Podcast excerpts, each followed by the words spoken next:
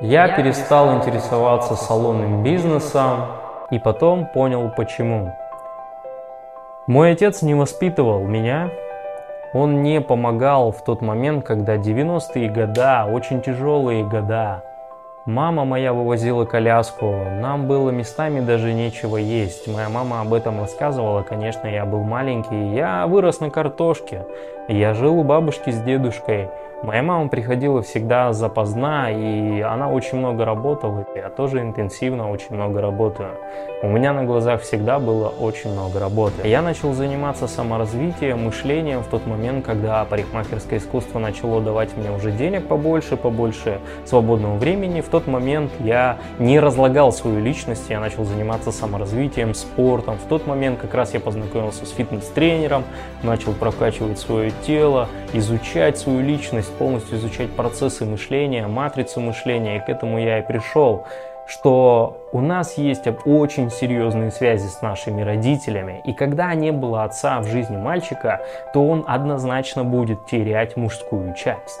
И у меня была обида на моего отца, потому что папа, как бы будучи мужчиной, не помог женщине, самой любимой женщине, то есть моей маме. И у меня пробудилась соревновательная часть, что я хочу доказать бате, что я круче. И поэтому такое интенсивное желание у меня возникло заниматься парикмахерским искусством. Но когда я начал работать в психологии и начал понимать, что манипулирует мною, я понял то, что это нужно прорабатывать, нужно убирать эту обиду к отцу. Когда переехал в Германию, я уже начал с этим работать, я начал общаться с отцом и постепенно начал прорабатывать обиду по отношению к бате. Что сейчас я и пропагандирую в своих консультациях с ребятами, потому что взаимоотношения с нашими родителями охренительно мощно манипулируют нашими желаниями. И это очень сильно часто приводит в тупик выгорания, которое постепенно забирает огромное количество времени, сил, здоровья вот, и энергии. Салон мне перестал нравиться, когда мне отец сказал, Паша, надо же, какой ты молодец, ты замутил салон круче, чем мой.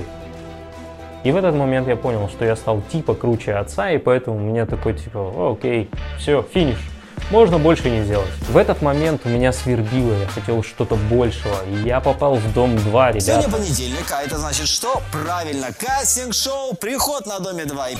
Сегодня на проекте появились новые участники. Паша Лейн. Даня меня очень приятно встретил, а я познакомился со всеми девушками. Приятно встретил, ты потом к моей девушке подходишь. Поляны на остров любви прилетел Павел Лейнин.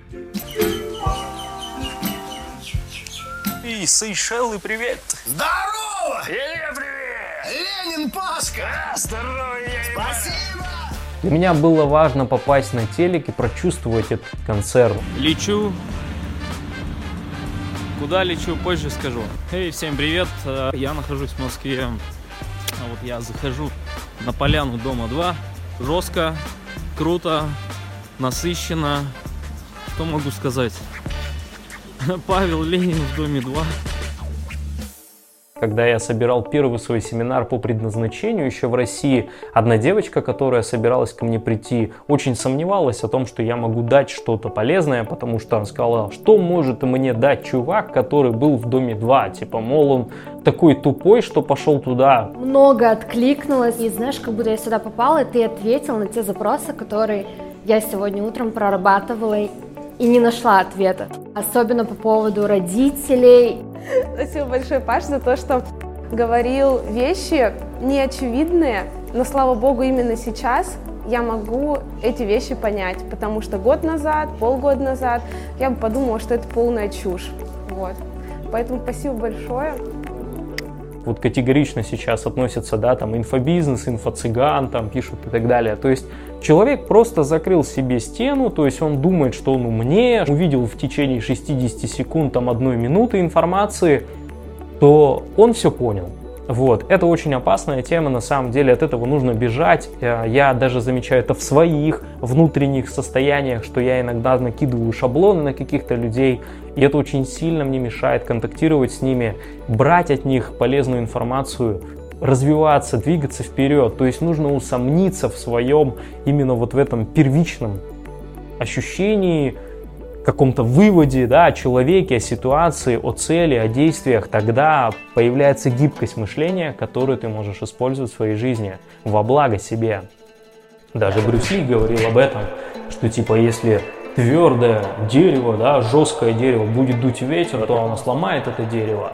А если ты тоненькая, гибкая, да, там, тростиночка, то ты можешь как бы типа быть гибким в тот момент, когда дует ветер. То есть нужно быть гибким и одновременно жестким. Вот именно вот этот баланс между мужским и женским, между аниме и анимус, да, по Юнгу, необходимо прокачивать внутри себя для того, чтобы ваша женская составляющая и мужская дружили между собой. Когда я начал заниматься всем этим прокачиванием своей личности, я начал замечать все эти взаимосвязи, которые манипулировали моими действиями, которые манипулировали моими желаниями и вообще, в принципе, моим будущим. У меня было огромное количество непроработанных травм с детства, стыда, если вы не посмотрели видео про мужественность, токсичную маскулинность, Обязательно посмотрите, потому что именно там я говорю о своих постыдных состояниях, которые формируют тоже состояние, что я не мужчина, которые влияют в дальнейшем на твою реализацию, на твои, как бы сдерживают личность. Вот это все нужно прокачивать. 2019 год, Дом 2, я осознаю, что это не мой проект, это не мои люди, это не мое место реализации, и через полтора месяца я оттуда выхожу. Я был в Москве на главном проекте, я улетел на Сейшельские острова, на остров Любви, я побывал во многих местах, где происходят съемки Дома 2, я познакомился с ведущими, я познакомился с ребятами, с участниками. То есть это то, что мы видим, не совсем всегда то, что является на самом деле внутри. И это потрясающая школа личности, которую я прошел в Доме 2, потому что когда ты приезжаешь в такую твердую, сформированную структуру, да, телешоу, где огромное количество амбициозных, ярких, дерзких, местами очень тупых и местами очень грамотных, мудрых людей, которые так изворотливо разрушают твою личность, так четко давят тебе на твои какие-то минусы, плюсы, которые тебя просто взрывают.